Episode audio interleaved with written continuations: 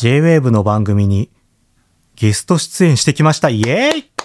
こんにちは、藤田哲平です。皆さんお聞きいただけましたか？あの、J-Wave のね、夕方のプログラム、グランドマーキーに僕ね、荒尾根の藤田としてゲスト出演させていただきました。ありがとうございます。荒尾根の藤田としてね、初めて、なんだろう今日、ちょっとなんか低音聞かせて喋ってる気がするな。なんか、ていうかさ、めちゃめちゃ緊張してさ、後でね、そのラジオの放送をさ、あの、ラジコで聞いたんですけど、僕多分ね、いつもよりちょっとさ、高めの、イエーイこんにちはみたいな感じで喋ったね。あれはね、もう完全に緊張です。あの、聞いていただいた皆さんありがとうございます。 GRAND MARQUEE っていうね、番組で、ナビゲーターの高野真也さんとセレーナ・アンさん、二人がね、お届けしている番組なんだけど、僕はね、その中の Fist Bump というコーナーに出ました。これどんな番組かっていうと、まあ、東京に限らずね、いろんなところでこうカルチャーを生み出している人を紹介しよう。無名とか有名に限らずね、紹介して、月曜日は番組推薦で選んだ方で、そこから、火、水、木ってこう友達をね、繋いでいくみたいな、笑っていいともみたいな感じだよね。そんな感じで、こう、フィストバンプってさ、なんだっけ、こう、腕と腕のグータッチみたいな多分意味だよね。僕最初さ、fist って言って、あれ？ fist ってあれ？あの、まあ、わかる人はわかるよね。あのね、大丈夫かしらって思ったのが、 bump か。 fist bump ね。オッケーオッケー。横乗りイエーみたいな感じで出てきましたよ。いや、本当に嬉しかったなマジで嬉しかった。なんかちょっと途中で泣きそうになったんだけど、ぐっと我慢しました。まあ、てな感じでね、今日はこの J-Wave になんで僕が出れたのかっていう話をね、じっくり裏側まで全部話していきたいななんて思います。あとね、今月のトークテーマ、ペイアングランプリのお便りもね、来てますので紹介していこうと思うんですけど、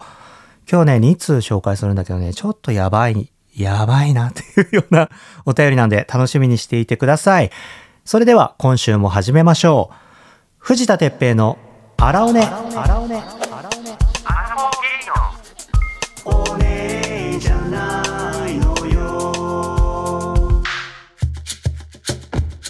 改めまして藤田哲平です。この番組は水曜日の夕方5時に東京からお届けするパーソナルトークプログラムです。人生の場数を踏んで発酵を始めたアラフォーの視点でアララーズとコネクトする番組です。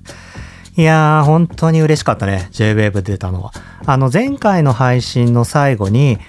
お知らせしたいね、ニュースがあるんだけど、今伝えられません。SNS でね、伝えますってさ、言ってたんだけど、それがまさにこれなんですよ。J-Wave の出演でした。配信がさ、毎週水曜日にあって、僕がね、ゲストで出るっていうのの発表が木曜日だったんですよ。1日ね、後だったんだよね。だから、前回のね、配信では紹介ができなくて、すいませんでした。でもね、まあみんな SNS とかで見てくれて、X でもね、出ますってやったんだけどね、すごいこう、いいねとかね、リポストをいただいてありがとうございます。前から言ってるようにさ、荒尾根のさ、SNS ってなんかね、弱いんですよ。あの、リアクションがさ、あんまりなくってね、みんな見てくれてるかなとかってちょっと心配してたんだけど、今回はさ、たくさんね、いいねをいただいて、いろんな方にもね、見ていただいたから、すごい嬉しかったです。ありがとうございます。いや、ほんと嬉しかったな、もう。有頂天というかもう、あの、まあ、荒尾ね、1年頑張ってさ、この間1周年をしたんだけど、それのね、ご褒美をもらったようなね、気分で本当にね、幸せな時間でした。J-Wave の皆さんありがとうございます。荒尾根のさ、配信でも伝えている通り、あの、最初にさ、僕さ、ちょっと荒尾根 J-Wave みたいなおしゃれな番組にしていこうかなみたいなこと言ってた、言って覚えてますか？あとさ、50の質問で多分僕ね、将来の夢はみたいな質問で J-Wave の職員って言った気がするんだよね。なりたいのよ。僕どっちかっていうとナビゲーターというよりも、まあ裏方の仕事の方が憧れてて、荒尾根もね、なんていうのかな、始まってちょっとした段階でさ、もう台本とかさ、編集とかしてる方が楽しいなっていうことに気がついて、まあ裏方志望だったからさ、今回はさ、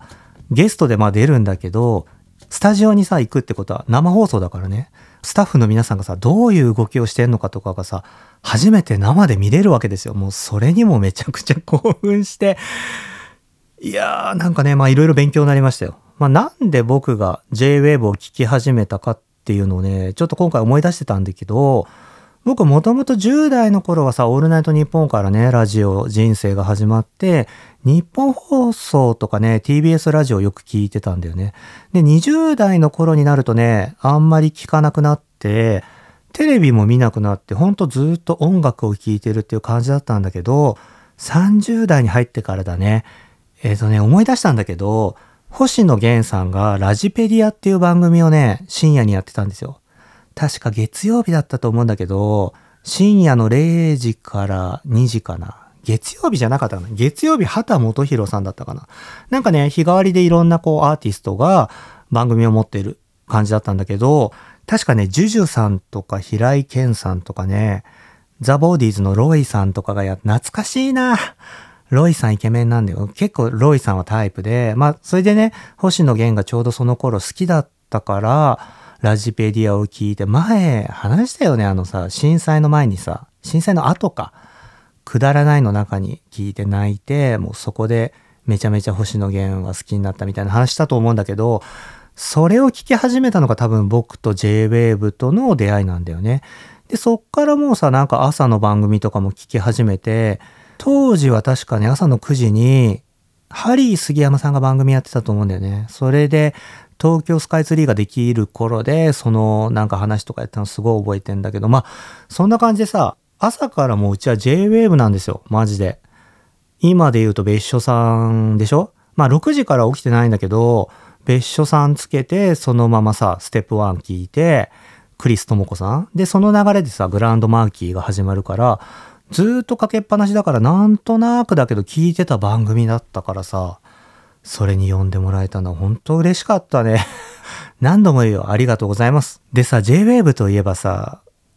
Suchmos っていうバンドがさ、 Stay Tune っていう曲で、J-Wave でね、撮影した MV があるんですよ。で、それをさ、ちょっと J-Wave 行く前に見返してて、こういう受付があってこうやって入っていくんだ。で、ソファーがあるんだとかって見てたんだけど、まさにね、そのままでして 僕今回気づいたんだけど、J-Wave ってさ、東京で聞いてるとさ、当たり前のように流れてるけど、えっ、ー、と、1都6県でしか流れてないラジオなんだよね。確か。関東圏っていうのかな。東京、神奈川、千葉、埼玉、茨城、栃木、群馬だと思うんだよね。だからそれ以外のね、方たちはちょっと今回のラジオ聞けなくてごめんなさいって感じだったんだけど、でもまあよく考えたら僕大阪のラジオも聞けないし、北海道のラジオも聞けないし、あ、でもね、これ方法があって、ラジコっていうアプリでね、聞けるんですよ。これちょっとあの最後の方でね、じっくり説明するので、まだ聞けてないって方はね、チャンスあるので、あ、しかも、イットロケの方も、ラジコでね、アーカイブ配信があるから、まだこれから聞けるんで、ぜひね、聞いてみてください。何の話してたんだ？あ、そうそうそう。で、皆さん聞きたいですよね。どうやって僕が出演したのか。これさ、夢がある話だよね。ポッドキャスターがさ、JWAVE に呼んでいただくってさ、結構うちの番組ね、ポッドキャスターの人も聞いてる人いるんじゃないかなと思うので、ちょっとさ、その辺をね、今日は話したいなと思って、まずね、この夏に僕友達とライブに行った時に、ライブが終わってね、みんなで飲もうみたいになった時に、他の友達のグループとかと合流して飲みに行ったんですよ。で、その時に、ラジオの構成作家さんがいたんですね。で、共通の友達に、ペイちゃんペイちゃん、あの方さ、ラジオの構成作家さんだよって。なんかラジオのこと聞けばみたいなこと言われて、マジかと思って。多分僕構成作家さんと出会うの初めてだと思うんだよね。でさ、僕もまあ、ポッドキャストね、アラオネやってるから、いろんなこと聞きたいなと思ったんだけど、まあ休みの日だしさ、プライベートな場だから、仕事のね、話をグイグイするのは失礼だろうなと思って、そんなにね、聞かなかったんですよ。で、まあ、あの、自己紹介とかでラジオの仕事されてますみたいなことを聞いたから、あ、そうなんですね、僕もポッドキャストしてるんですよって感じで、荒尾根のね、話とかはしたんだけど、まあその時さ、楽しく飲んで、特にね、ラジオのこととか全然聞いてなかったんだけど、そっからさ、ちょっと経って、インスタグラムで、藤田さん、実は私こういう番組やってるんだけど、ゲストで出ていただけませんかっていうね、メッセージをいただいたんです。めちゃめちゃ嬉しかった。うん、で、まあ何日か候補がある中で、この日だったら出れますっていうのが僕10月23日だったから、いや、ぜひ出させてくださいっていう感じでね、話が進んでいって、グランドマンキーって JWAVE の夕方の帯の番組で月曜日から木曜日までやってるんですよ。で、多分ね、日ごとに構成作家さんが違うんだと思うんだよね。まあ確かにさ、4日間の番組を一人でやるなんてまあ無理だよね。っていうか多分ね、帯番組っていうそういう感じだと思うんだよね。僕あの、タレントしてた時テレビだとさ、放送作家さんっていう人がいるんだけど、放送作家さんも毎日帯の番組は違った気がするんだよな。まあそういう感じで、僕をね、この紹介してくださった、出てくださいって言った方は、僕が出る日じゃなかったんですよ。だから、あの、引き継ぎますのでって感じで、その日の担当のね、構成作家さんを紹介していただいて、まあその出るまでの1週間ぐらいにやり取りをするっていう感じでした。で、まあその方もね、すごくいい方で、ほんとメールとかもさ、丁寧なやり取りで、放送の前に一回打ち合わせをさせてくださいっていうことで、電話でお話ししたんですよ。で、まあ大体20分から30分ぐらいお時間くださいってね、いただいたんですけど、まあ僕がさ、初めてのさ、JWAVE 生放送でスタジオに行くっていうので、もうちょっと気持ちが上がりすぎちゃって、自分のさ、プレゼンに力が入っちゃってね、もう雑談も含めて結局1時間ぐらい話しちゃって本当にね、もうなんか時間いただいちゃってごめんなさいって感じなんだけど、でもなんかそういうのもね、快くこう聞いてくださって、やっぱうまいね。聞き手のプロというか、どんどんどんどん引き出してくれるんですよ。だからこっちも楽しくなってさ、こういうこともして、こういうこともしてっていう話でね。で、まあ台本を制作するみたいな感じになったんだけど、藤田さん肩書きどうされます？って最初にね聞かれて僕さデザイナーとしてはテレビとかね新聞とか何ていうのかな取材って受けたことがこれまでにもあってなんとなく慣れていたんだけどあそっかと思って僕今回ってポッドキャスターとして出てもいいんですか？って聞いたらあもちろんですよって言って嘘でしょ？みたいな。え、でも確かに、ポッドキャスターだけで出たらあれだから、デザイナーでポッドキャスターにしましょうか、みたいな感じで僕から振って、あ、その方が、あの、リスナーの方たちにも分かりやすいですよね、っていう感じでさ、そこにまとまったんだけど、ポッドキャスターの藤田として呼んでいただけるんだって。いやもうこれは本当一年頑張ったご褒美だなと思ってさ、もう本当に嬉しかったの。本当にありがとうって感じでさ。で、まあ台本を作っていただいて、放送のね、何日か前にね、台本いただいて、あ、こういう感じなんだなって見て、それもね、やっぱ勉強だよね。あ、プロの世界の台本初めて見たと思って、データをね、いただいたんだけど、家でプリントアウトして、荒尾根もさ、台本作ってんだけど、ポイント9って結構大きい字で作ってんだよね、みたいな話してたんだけど、実際の台本そのグランドマーキーの台本もっとでかい字で、お、いいんじゃん、大きい字で、とかって思って、ちょっと安心みたいな。でも確かにそうだよね。結構さ、こう読み上げる時って小さい字だとさ、間違いがちっていうか読み上げるの大変だし、確か僕ね、昔ね、ニュースの現場の台本見たことあるんだけどね、ニュースの台本めちゃめちゃでかいんだよね。やっぱ間違えないようにちゃんと読まなきゃいけないからね。大きい文字でよかったな。なんか、もうそういう一つ一つにとにかく今回は感動したの。マジで嬉しかったなまあそんな感じで当日 JWAVE に行きまして、JWAVE ってね、港区にある六本木ヒルズの中にあるんですけど、まあ行きまして、感動ですよ。初めての JWAVE。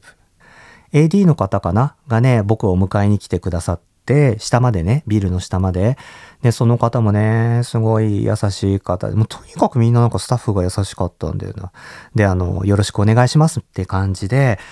で、僕ね、そこに行くまでに、まあいろいろ考えていて、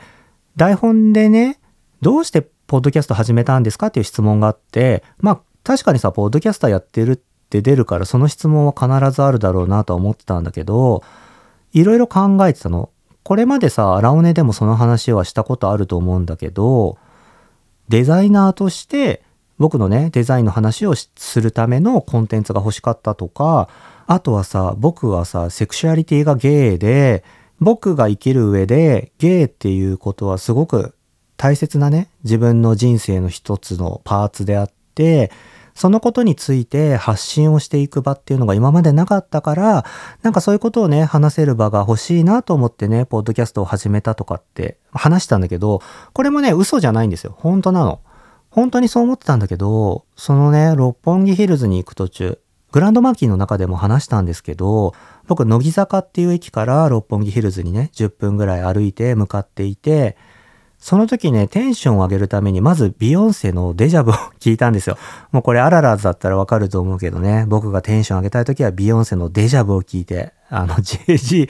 JG 降りてこいみたいな、時々上沼入りこう降りてこいもあるんだけど、JG 降りてこいみたいな感じで行ってく途中で、その次にグローブのね、Feel Like Dance っていう曲を聴いてたの。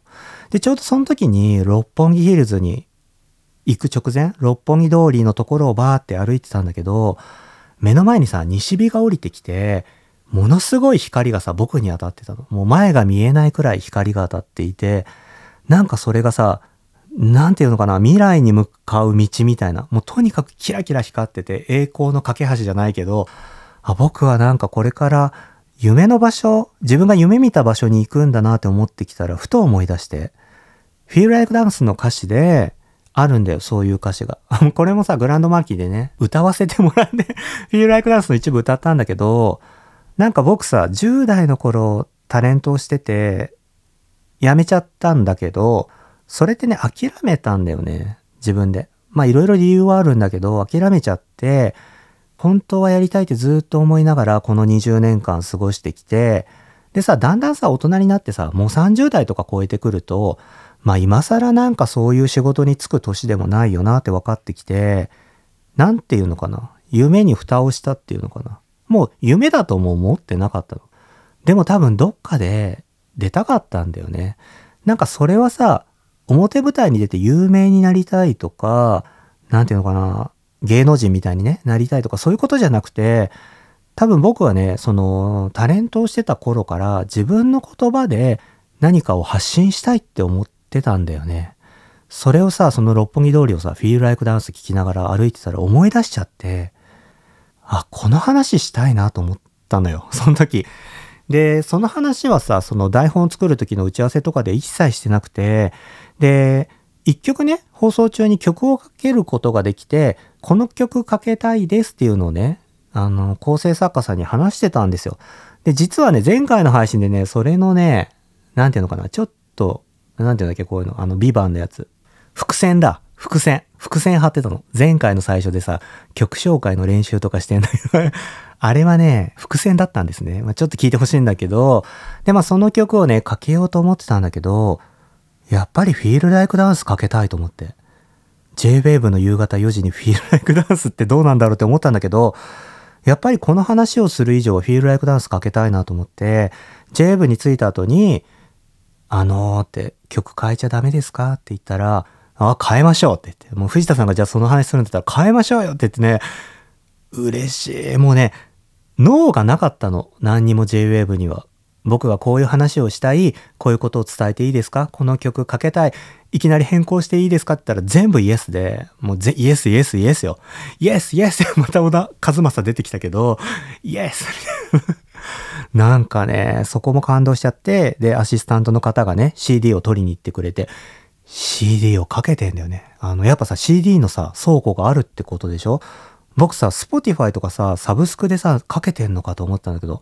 違うのね。CD を取りに行ってくれて、で、本番を迎えたんだよ。でさ、まあ、台本にも、まあ、ちょちょちょってね、この曲かけますみたいな感じであったんだけど、Feel Like Dance をかけるのはね、コーナーの最後の方だった。中盤から後かな最後の方だったんだけど、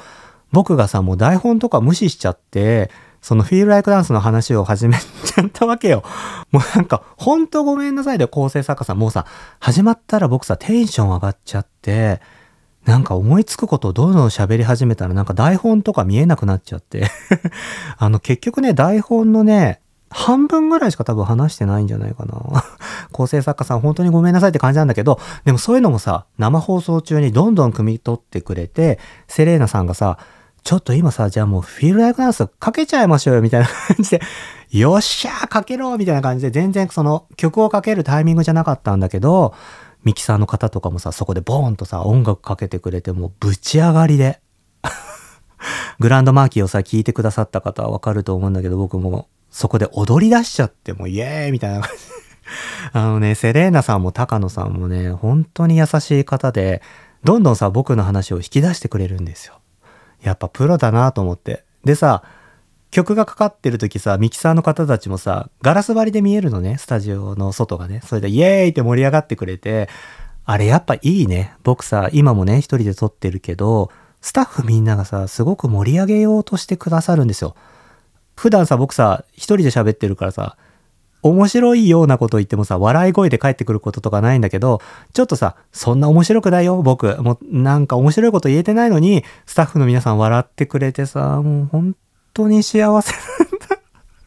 幸せだったよ。これがラジオの現場か。行きてえな、あそこやっぱ。ナビゲーターとしてももちろん行きたいけど、制作の方としても行きたい。どうやったらなれんだろうな。まあそんな感じで、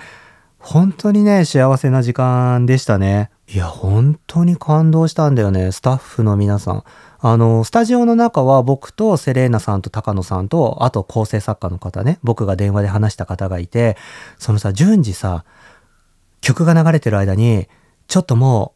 ここは飛ばして次この話しちゃいましょうとか、もうあんまり時間がなか僕がさ、ベラベラ喋ったせいでさ、そういうのさ、的確に指示してくださって、で、セレーナさんはさ、ミキサーの方とかとやりとりしてさ、はい、曲終わりますとかって言って、もうどんどん喋り始めるとか、もう素晴らしいね。めちゃめちゃ勉強になりました。本当はね、僕ね、あの、ミキサーさんの横とかに行ってね、ちょっと動きを見させていただきたかったんですよ。どんな動きしてんのかなとかね。あとはね、後ろの方にね、パソコンをいじってる男性が一人だけいて、あの方何やってたんだろう。SNS とかメールをチェックしてんのかなで、これ読んでくださいとかってやってる方なのかなとかって思ったんだけど、なんかそういうの、とにかくね、いっぱい質問したかったんだけど、いや、なんか邪魔になっちゃ申し訳ないなと思ってね、自分の出番が終わったらすぐにね、帰らせていただいたんだけど、でもさ、やっぱさ、来たからにはさ、JWAVE のボードの前でね、写真撮りたいなと思って、帰りにね、アシスタントの方に写真撮っていただけませんかって言ったら、もちろんですよって。ほんとずうずうしいよね、僕ね。もう、ねたくさん撮っていただいて、あの、そのね、様子は SNS でもアップしているので、ぜひ見てください。っていう感じでね、アララーズからもね、感想のお便りが来たので、ちょっと一枚読みたいと思います。アララーネーム、ドラム乾燥機さん。どうも、祝 J-Wave 出演おめでとうございます。最近クラスで荒尾根普及活動をしていたんですが、J-Wave はうちの家に友達と集まってみんなで聞きました。もちろん母も同席です。ドラムさ、最近うちでちょっとハガキ職人っぽくなってきてるけど、高校生でね、家族みんなで聞いてくれてるっていうアララーズだけど、いつもの荒尾根よりちょっとハイテンションな藤田さんに爆笑。聞いているこっちも緊張しました。ところで紹介した曲、Feel Like Dance、小室哲也さんはすごい方だというのは知っていますが、たくさんの方をプロデュースされていて、どれを聴けばいいのかわかりません。小室哲也初心者におすすめの曲をよかったら他にも教えてください。そうだよね。ドラムはまださ、高校生だから、あれだよね。そうそう、この間ね、コネフェスに来てくれたから僕は知ってるんだけど、小室哲也さんがヒットめちゃめちゃ大ヒットした時代生まれてないもんね。まあ、グローブというね、グループに入ってるんだけど、まあ、その前はね、TM ネットワークっていうユニット、3人組で活躍されていて、初心者にもわかるおすすめ曲ね。僕結構ね、あんまり話してないけど、TK マニア、あ、TK っていうのね、小室さんのことをね、TK マニアなんだけど、2な人にもおすすめしたいのもあるし、初心者にお勧めしたいの。まあこれね、もうみんな知ってんじゃない？うちらの世代はもうみんな知ってると思うけど、グローブだったらまあ Feel Like Dance。これデビュー曲ね。で、その後のね、ファーストアルバムで、まあドカーンと400万枚とか売ったのかな。グローブのファーストアルバムはね、すごくおすすめです。全曲おすすめ。だし、あとはさ、安室奈美恵さんとかもプロデュースしたよね。Body Feels Exit っていう曲からプロデュースしてて、その後なんだ？スイートナインティーブルースか。安室奈美恵さんもファそこのアルバムだね。スイートナインティーブルースっていうアルバムがおすすめで、あとは、まあ、小室哲哉さんが大々的にこう、なんていうの、全面プロデュースを始めたのは多分 TRF ぐらいなのかな。TRF は僕ね、若干小学生ぐらいで、Easy to Dance っていう曲で なんだこの 世界はみたいな。僕とかさ、まだ、なんていうの、バブルをそんな知らない世代だから、バブルの匂いガンガンの曲なわけど、あの、ベルファーレだっけ？違う、ジュリアナ東京か。なんかそのあらへんとさ、TRF は結構さ、繋がってるような感じだよね。ユーロビートとかそういう時代なんだけど、TRF の曲だとどの辺だ？ボーイミーツガールとかサバイバルダンスとかあの辺だよね。その後さ、シングル3枚連続、 Crazy Gonna Crazy と Masquerade と、なんだっけ、 Overnight Sensation。Overnight Sensation 結構僕斬新でね、好きだったんだけど、あの、 Masquerade っていう曲好きなんだよね。なんかその頃のね、TRF が結構全盛期っていう感じで、あとは、華原のともちゃんだよね。カハラともみの I'm Proud は大好きな曲ですね。僕もね、最近でもね、I'm Proud 聞くんだけどね、I'm Proud 聞くとね、東横キッズのね、ニュースをいつも思い出しちゃうんだよね、なんか。なんか切ない気持ちになって、東横キッズの子たちにね、I'm Proud 聞いてもらいたいなっていつも思ったりするんだけど、まあなんかね、そういう感じでさ、小室哲哉さんの曲ってさ、王道のさ、ポップスでめちゃめちゃヒットしてるんだけど、なんかね、心にね、響く歌詞があるのよ。その I'm Proud もそうだし、あと安室奈美恵さんで言うと Don't Wanna Cry とか、Don't Wanna Cry を歌った安室奈美恵さんってもう、なんていうの、社会現象になってて、アムラっていう言葉があって、その頃のギャルはさ、もうみんなさ、安室奈美恵の真似をするみたいな時代だったんだけど、もうそんなさ、時代のど真ん中にいる19歳の少女に、Don't Wanna Cry って裏テーマは多分反戦の歌だと思うんだよね。で、安室奈美恵さんって沖縄出身で、そんな方にさ、こんな歌詞をさ、ポップスど真ん中で歌わせんだっていうのに、当時の僕は気づいてないんだけど、大人になって気づいたのよ。で、やっぱ小室哲哉って深いなと思って、あとはさ、ダウンタウンの浜田さんとね、ユニット H ジャングル with T の War War Tonight、これもね、大人になってから響いたな。これもおすすめだな。まあ、とにかく僕は何が一番好きかって言われたらもちろんフィールライクダンスなんだけど、これもやっぱりね、初めて聞いた中学生の僕には歌詞の意味は全然わかんなかった。わかんなかったっていうか理解できなかったね。だけどやっぱ大人になってって気づくんだよね。小室さんってこんないい歌詞書いてたんだなと思って。で、今回ね、グランドマーキーでも、フィールライクダンスを紹介させていただいたんだけど、その後さ、友達から LINE とか DM がすごいたくさん来て、ナイス、ナイス小室。フィールライクダンス聞きたかったよって、もう聞いて感動したとかね、号泣したとかっていうメッセージたくさんいただいて、僕が嬉しかったね。本当にありがとうございます。いやもうなんかね、話せばね、尽きないんですけどね、こんな風に話したら今日もまた1時間ぐらい行っちゃうので、まあそういう感じでね、ぜひあの、まだね、聞いてないっていう方は、グランドマーキー、ラジコで配信しているので、ぜひ聞いてみてください。ちょっと小室さんの回は、別途やりましょう。僕が小室哲也をおすすめする回ってやつね。それでまでね、ちょっとさっき言った、さっき言ったのはね、ほんとね、ミリオンヒットしてるばかりも僕らの世代だったらみんな知ってるっていう曲ばかりだからドラム感想機ねちょっとその辺聞いてみてください。お便りありがとうございます。そういえばさ高野さんさ放送でさ荒尾根出たいって言ってたんだよね。なんかその後もぜひ出てくださいよってね、あのー、放送後にね、ちょっと話したら、ぜひ呼んでくださいって言ってたんで、もしかしたら来てくれるかもしれません。ちょっとさ、今まで僕ゲストにさ、友達、本当に仲のいい友達しか呼んでないから、ちょっと高野真也さん呼ぶとか、ちょっとド緊張するから、ちょっとうちのね、スタジオも整えなきゃななんて思ってるんですけれども、あ、あの、グランドマーキーをね、聞いてくださった皆さん、本当にありがとうございました。さっきも言ったけどね、荒尾根を1年続けてご褒美をいただいたようなね、とっても幸せな時間でした。僕がゲスト出演した放送はラジコで10月30日月曜日までアーカイブとしてお聞きいただけます。ラジコはスマホやパソコンでラジオが無料で聴けるサービスです。なお、ラジコで JWAVE を無料で配信しているエリアは、東京、神奈川、千葉、埼玉、茨城、栃木、群馬の1都6県と限定されていますが、月額385円のラジコプレミアムを利用すると、日本全国どこでも JAV をお聞きいただけます。まだね、ラジコを使ったことがないというあららずは、ぜひこの機会にお試しください。僕もね、ラジコプレミアム、今はちょっと入ってないんですけど、一時期ね、大前くんにお勧めされて入って、大阪とかね、京都のラジオ聞いてたんですよ。でもね、意外とね、東京のラジオだったり、ポッドキャスト聞いていると、なかなかさ、全国のラジオをさ、聞きたいの全部聞くって結構難しくって、ちょっとね、今は休止してるんだけど、結構おすすめですよ。大阪のラジオやっぱ面白いんだよね。うん。だから、あの、ぜひね、1都6県以外の方もね、聞いていただけると嬉しいです。僕のね、SNS でもラジコのね、URL をシェアしたいと思います。概要欄にもね、入れておりますので、ぜひチェックしてください。本当にね、今回は素敵な機会をいただき、ありがとうございました。アラフォー系の例じゃないのよ、水曜5時のやべえ、It's a podcast。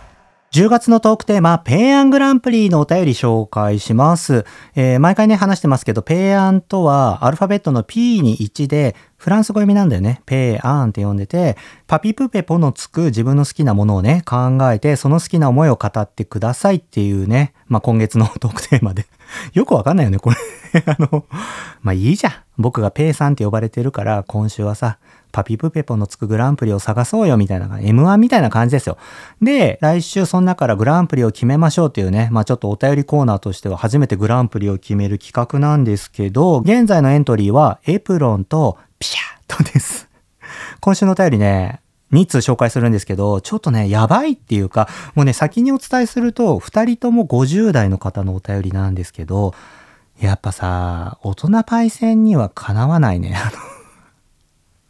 あの、僕が言う大人パイセンっていうのはね、あの、僕より年上の尊敬する人、あ、でも尊敬する、もね、ちょっとこの二人を尊敬するかどうかっていうのは置いといて、まあ大人パイセンなんだけど、やっぱさ、ちょっとバブル知ってる人たちのテンションすげえなと思って、なんかね、普通のお便りじゃないからちょっと心して読みますね。あららネーム、なみえさん。ごめんごめん。なみえさんっていうこのね、あららネームでもうちょっとツボ。何？安室奈美恵さんなのかそれとも奈美悦子さんなのかちょっとわかんないんだけど、奈美恵さんです。荒尾根1周年おめでとうございます。いつも楽しく聞いています。すっかり秋らしくなってきた昨今、一人荒尾根を聞きながら、いい日旅立ち、上野から上越へと旅立ちました。もうどうでもいいよ。食いしん坊の私はやっぱり日本海ですので、ここはひとまず寿司、食いねえです。あ、ごめん。間違えた。寿司食いねえです。これ渋垣隊でしょ？なんかさ、前もあったよね。いい日旅立ち。で、その後寿司食い。これ何乗っかってきてんのかな？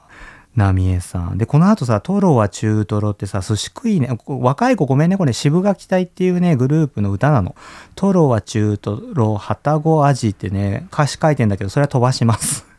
美味しく日本海の幸をいただきながら、頭はお題のペイアングランプリのパピプペポをぼんやりと、寿司を食べながら箸休めにガリガリガリ美味しい。これもあるの。寿司食いねに。あ、ガリ、あ、ガリ、あ、ガリ、ガリ、ガリみたいな。あのね、僕ね、渋垣隊知ってるからね、あの、何を隠そう僕ね、3歳の誕生日プレゼントに確かね、渋垣隊のライブに行きたいって親にね、おねだりをして、渋垣隊のライブ行ってるんですよ。3歳だよ。もうそっから僕のね、イケメン好きは始まってるんです。ごめん。あ、で、で、ガリを食べてて、で、そしてガリのうっすら桃色に気づいて、あ、どう読んでいいかわかんない。大好きなピンク。あ、パピプペポひらめきました。私のマイフェイバリットパピプペポは、なんて言ったってピンクレディーです。やっと出てきた。てっぺいさん世代には分かりかねると思いますが、私世代は毎日腰をフリフリ歌って踊っていました。マジで社会現象でした。マジで社会現象っていいね。でした。あの、さっきのね、安室奈美恵さんが社会現象だったように、ピンクレディって二人組がね、社会現象だったんですよ。まさにザ・モンスターアイドルだよね。ミリオンセラーのオンパレード。ちなみに私はミーちゃん派です。ミーちゃんとケイちゃんだったかな？ミーちゃん派なんだね。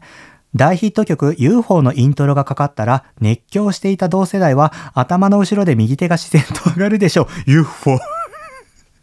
やっちゃったよ。あ、さ、あ、後に書いた。そして UFO と口ずさむはずです。地球の男に飽きたところよ。あ。ナミエさん自由すぎるよ、お便りが。ピンクレディーね。あの、僕ね、ピンクレディーわかりますよ、もちろん。あの、世代ではないけど、あの頃の映像みたいな感じでよく流れてて見てて、結構ピンクレディー歌えるよ。サウスポーとかね、多分全部踊れると思う。ピンクレディーのカバーしてね、ライブで歌ったりね、二十歳ぐらいの頃してたんです。そういうのもやってたの。でもね、僕らの世代はね、二人組の女の子のユニットって言ったらやっぱりウィンクで、ハローウェイみたいな、あれ、小学校の時女の子のさ、幼馴染とかでやって踊ってたな。懐かしいけど。最近ってさ、デュオ？ツインのさ、アイドルっていないよね。あと、まあ、言ったらソロのアイドルも全然いなくて、グループばっかりじゃないですか。なんかこういうアイドルもまあ見たいよね。一応拾ったよ、ナミエさん。このなんかハイテンションお便り、ちゃんと私拾いましたからね。もう、もう一つもお便り紹介するけど、こっちもすごいよ。あららネーム、せいやさん。はい、せいやさんいつもありがとうございます。今回のお題は、ペイアングランプリのペ。ペといえば、ペヨンジュンでしょって思っちゃうあたりが年齢のなせる技です。パピプペポーですよね。こ れも。ペヨンジュン冬のソナタだよね。まあ、韓流ドラマの元祖って感じ。僕見てないんだよね。冬のソナタね。で、ペヨンジュンかと思いきや、なんかパピプペポですよねってこれお便りで歌い始めて、さあ歌いましょうってあるんだけど、これちょっとさ、文字だけど多分これだと思うから歌いますね。パワパーピプコのパ、ピーワピーノのピー、プーはプリンのプ、やらせんなよ。ペーはペヤングのペー、ポーはポテチのポーってお菓子の歌でしたってこれ優しいでしょ僕。これお便りを汲み取って歌って。え？ペはやっぱりペイさんが良いですかそんなに言うならペイさんお菓子に入れてあげます。ペーはペイさんのペーさ歌いましょう。癖になるお菓子の紹介でした。結構癖になるラジオ、あらおねですね。せいやさんお便りありがとうございます。偉くないですか？私ちゃんとお便りの意図を読み取ってさ、これ当たってるよね？当たってなかったらごめんだけど、何が言いたいんだろうこれ？ペイさんでいいってことですか？せいやさんはペイさんを推してるっていうことだよね。コネクトフェスにもね、お花持ってきてくれたし、ペイ、私を推してくれてるのは伝わってますよ。ありがとうございます。というわけで、ペイさん もうこれ以上広げらんない。今日はね、ちょっと50代の方2人にね、パワーをいただいたってことで、ピンクレディとペイさんがノミネートされました。ありがとうございます。というわけでね、今現在はエプロン、ピシャット、ピンクレディ、ペイさんの4つがノミネートされ。どういうノミネートだよ、これ。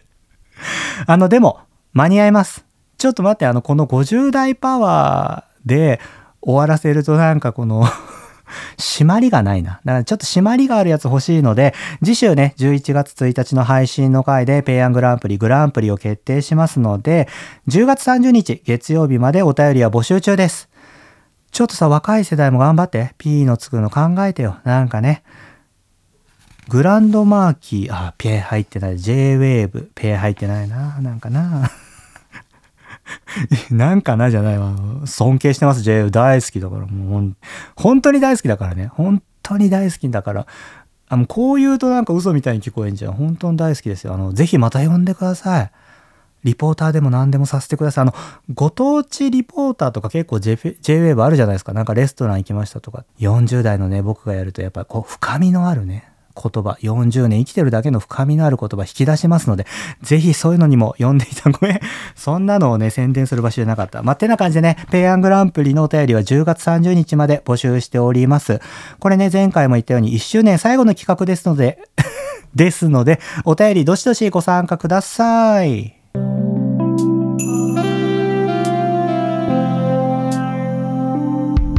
あらあらあらおね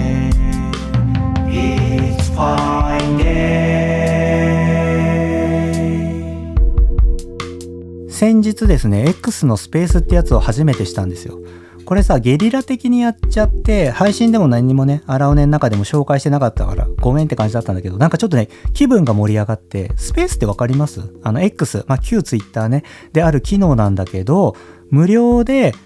言葉をね配信できる。まあ要はさ生ラジオみたいなことができる機能なんですよ。でアーカイブも残せて後で聞けるっていう仕様にできたんだけどちょっとまあ今回初めてやったしゲリラ的だったからねアーカイブは残しませんでした。でもね実は僕ねその X で配信したのは iPhone のマイクで話したんだけど同時に荒尾根の収録のようにマイクとミキサーをつないでいて録音したんですよ。でなんかねまああとあとねあとあとあとねあとあと僕聞き返してみたらそれはさもう台本とか全くなしで僕が1時間喋り続けてるだけなんだけどまあただの雑談だけどね意外とね1時間ぶっ通して喋ってんだよね。なんか感動しちゃって。いやなんでしたかっていうと JWAVE の前にちょっと生放送の緊張感を味わっておきたいなと思ってやったんだけど実際始まったらさいつものさマイクとミキサーを置いてるから僕さスペースの存在途中で忘れ始めて荒尾根を収録してるみたいな気分になってスペースそっちのけでずっと喋りず、誰がさ、聞いてるとかわかるんだけど、そういうの全然見てなかったんだよ ごめんなさい。まあちょっとね、これね、録音してるので、なんかどっかで配信しようかななんて思ってます。荒尾根のポッドキャストでは配信しないんだけど、YouTube とかでね、配信してもいいかななんて思ってるので、ちょっと楽しみにしていてください。またね、X やる予定です。その時はちょっとね、荒尾根でもちゃんとお伝えしようかな。月に1回とか2回ぐらいやろうかな。なんかさ、生でみんなとコミュニケーション取りたいんですよ。X だとさ、みんなその場でポストしてくれた文章僕拾うことできるし、ハッシュタグ荒尾根とかつけてくれたらね、そこでコネクトできるから、ちょっと2年目はね、荒尾根そういうことにも挑戦していきたいななんて思っております。最後にこの番組ではアララーズからのお便りを募集しています。番組への感想、僕への質問、また10月のトークテーマ、ペイアングランプリに対する話、くだらないけど誰かに伝えたいことなど何でも構いません。宛先は概要欄にある応募フォームからお願いします。また、お聞きのプラットフォームで番組の登録や評価もよろしくお願いいたします。このね、評価とかがね、じわじわ増えてきてるんですよ。嬉しい。ありがとうございます。あの、Spotify と Apple Podcast はね、評価をするっていうボタンがありますので、あれ、私まだしたことないなって思う人、僕もまだしたことないなって人は、ぜひね、そのトップ画面、僕のトップ画面を見て、評価、ぜひ高評価でよろしくお願いします。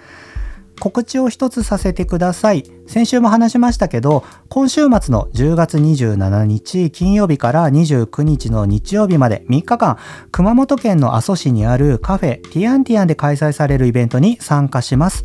荒尾根グッズはね、もちろんだけど、ビーズアクセサリーの号もたくさん会場に持っていきますので、ぜひね、近くにいらっしゃるっていう方、九州の方ね、ぜひいらっしゃってください。えっ、ー、とね、開催の時間は11時半から夕方の17時までです。詳しくは概要欄に URL を貼っておきますので、それも見てください。あと、グランドマーキーでも話したんですけど、今年も東京アートブックフェアに出場します。イエーイ。去年ね、荒尾根始まってすぐの頃にね、出てさ、まだ4回ぐらいしか配信してない時に多分出たんだよね。でも結構たくさんのアララーズが来てくれてすごい嬉しかったの。今年もね、出します。あの、東京アートブックフェアって何かっていうと、2009年にスタートしたアート出版に特化した日本で初めてのブックフェアです。すっごい盛り上がるんだよ。もうお客さんも何万人ってくるからね。期間までに荒尾根でもね、その話はしていきたいななんて思うのでね、楽しみにしていてください。過去にですね、僕この東京アートブックフェアで取材をね、受けたことが何度かあって、雑誌のね、銀座さんとかにも取材していただいたんですけれども、ぜひね、僕のブースを取材していただけるっていう方はね、ご連絡ください。東京アートブックフェアのね、プレスの方とかにこうね、つなげられるかなって思いますので、よろしくお願いします。あのー、JWAVE のグランドマーキーさんって、東京のカルチャーを確か紹介する番組だった気がするんですけど、あの、いつでも私、リポーターとしてね、お届けしますので よろしくお願いします。てな感じで、次週はね、ペイアングランプリの優勝者を決めますね。あそういえばさ、僕すっかり忘れてたんですけど、忘れんなって感じなんだけど、1周年のリポストキャンペーンの当選者を発表してないんですよ。まだプレゼントを発送していなくっ、あの、当選者はね、僕の中でもう決めているんですけど、ちょっと今週あたりか、来週ぐらいまでには、その方にコンタクトを取って、お送りしていいですかってね、あの、ご連絡をさせていただきます。それでね、まあ、あの、まあ、誰に当選したかっていうのは報告しないと思うんですけど、来週あたり、こんな感じになりましたっていうのをね、ご報告したいと思いますので、ちょっとお待ちください。みんなね、ほんとリポストとかしていただきありがとうございます。嬉しかったですよ。一周年をね、一緒に盛り上げようとしてくれてね。あの、これからもね、ぜひ僕の SNS とかね、荒尾根を応援してください。よろしくお願いいたします。てな感じで、今週もありがとうございました。来週も荒尾根にコネクトしてください。JWEB グランドマーキーの皆さん、本当にありがとうございました。幸せな時間だった。またね、あのスタジオに行けるように、荒尾根を頑張っていきたいと思います。ナビゲーターの藤田哲平でした。じゃあねー